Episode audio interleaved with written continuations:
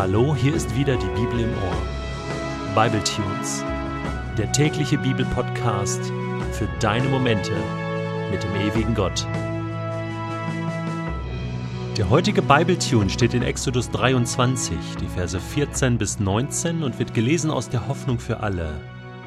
Dreimal im Jahr sollt ihr mir zu Ehren ein Fest feiern. Feiert als erstes das Fest der ungesäuerten Brote. Sieben Tage im Monat Abib sollt ihr Brot essen, das ohne Sauerteig gebacken wurde, wie ich es euch befohlen habe. Denn in diesem Monat seid ihr aus Ägypten fortgezogen.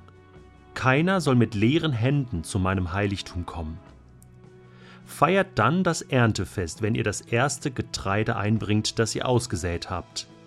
Als drittes sollt ihr das Fest der Wein- und Obsternte am Ende des Jahres feiern wenn ihr die Früchte aus den Weinbergen und Gärten geerntet habt.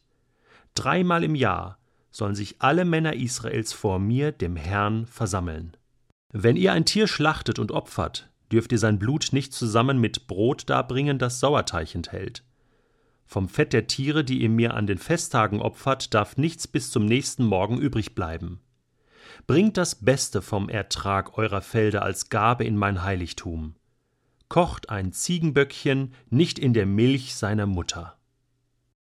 Gestern war ich auf einem Fest. Es war eine Taufe, und zwar von meinem ersten Patenkind. Das war richtig schön. Weißt du, was an Festen mir so besonders gefällt? Man ist fröhlich, man hat einen Grund zum Feiern, jemand wird geehrt oder jemand wird gedankt, jemand steht einfach im Mittelpunkt, man hat sehr viel Gemeinschaft, man trifft Leute, Freunde, man lernt aber auch neue Leute kennen und es geht meistens so richtig lang. Den ganzen Tag waren wir gestern zusammen und es war eine gute Stimmung und das braucht man zwischendurch. So ein Fest, das erhebt die Seele, sagt man. Gott lädt uns ein, mit ihm zu feiern. Ich weiß nicht, wie viele Feste du im Jahr mit Gott oder für Gott zu Ehren Gottes feierst. Vielleicht Ostern? Vielleicht, ja, Weihnachten? Im Alten Testament sagt Gott, ihr sollt dreimal im Jahr ein Fest mir zu Ehren feiern. Mindestens drei Feste, und die gingen auch nicht nur einen Tag, sondern meistens mehrere Tage. Ich wage jetzt hier mal eine provokante These. Ich sage mal, Gott ist kein Partymuffel. Er ist ein Gott des Feierns. Er liebt es zu feiern. Und zwar mit uns zusammen. Weißt du warum? Weil da ist eine gute Stimmung, jemand steht im Mittelpunkt und wird geehrt, man hat Gemeinschaft, und das braucht man einfach zwischendurch. Und deswegen glaube ich, hat Gott so viele Feste erfunden. Und das sieht man besonders im Alten Testament. Ich hatte ja schon einmal gesagt, dass der erste Tag, den Gott mit Menschen verbrachte, war ein Feiertag. Das war ein Sabbat, an dem man die Ruhe hatte und sich einander hatte. Und deswegen hat Gott auch einen Feiertag pro Woche eingerichtet. Einen Feiertag pro Woche. Das heißt, Gott sagt, ein Siebtel der Woche sollt ihr feiern. Das ist schon mal grundsätzlich so. Das soll einfach schon mal installiert sein in unserem Leben. Nur was machen wir daraus? Feiern wir wirklich? Feiern wir einmal die Woche Gott mit Gott? Feiern wir uns, unser Leben, dass es uns gut geht? Und dann kommen dann noch zusätzliche Feste hinzu. Im Alten Testament waren das spezielle Feste, aber schau mal, hier ging es drum, den Tag der Errettung zu feiern, Auszug aus Ägypten. Das sollten wir regelmäßig tun.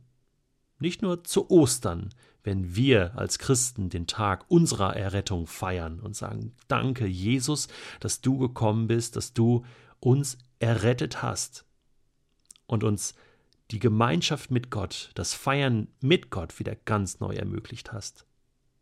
Das sollten wir regelmäßig tun.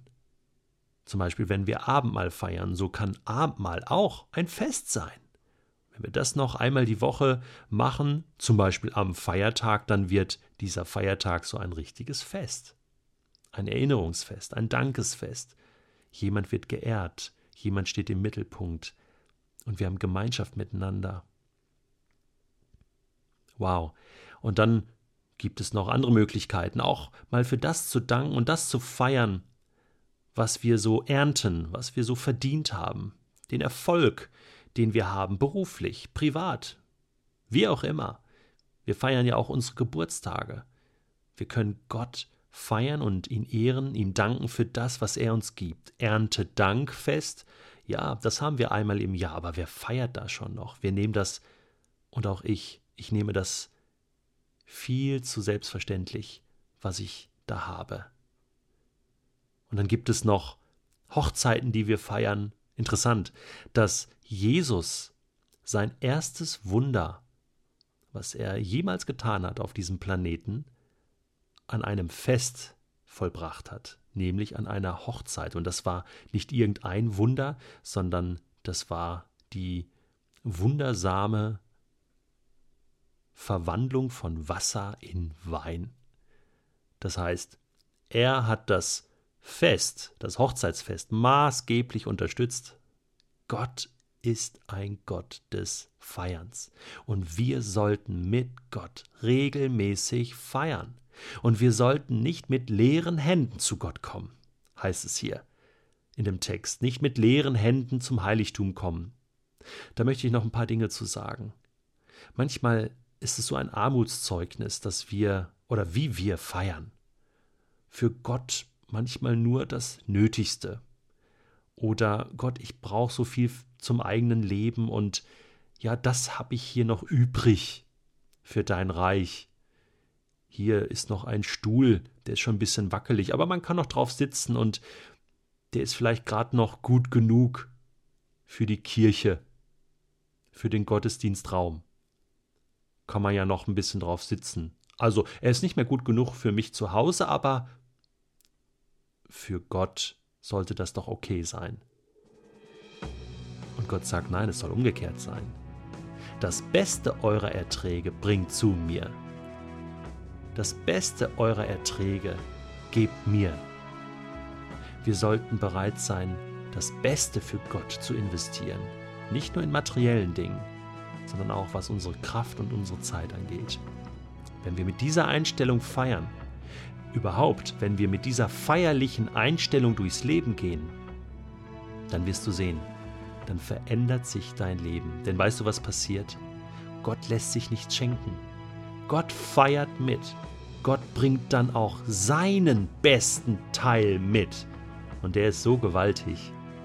Du wirst staunen, du wirst Augen machen. Ich lade dich herzlich ein, dass du dein Leben neu überdenkst und dass du anfängst, mit Gott zu feiern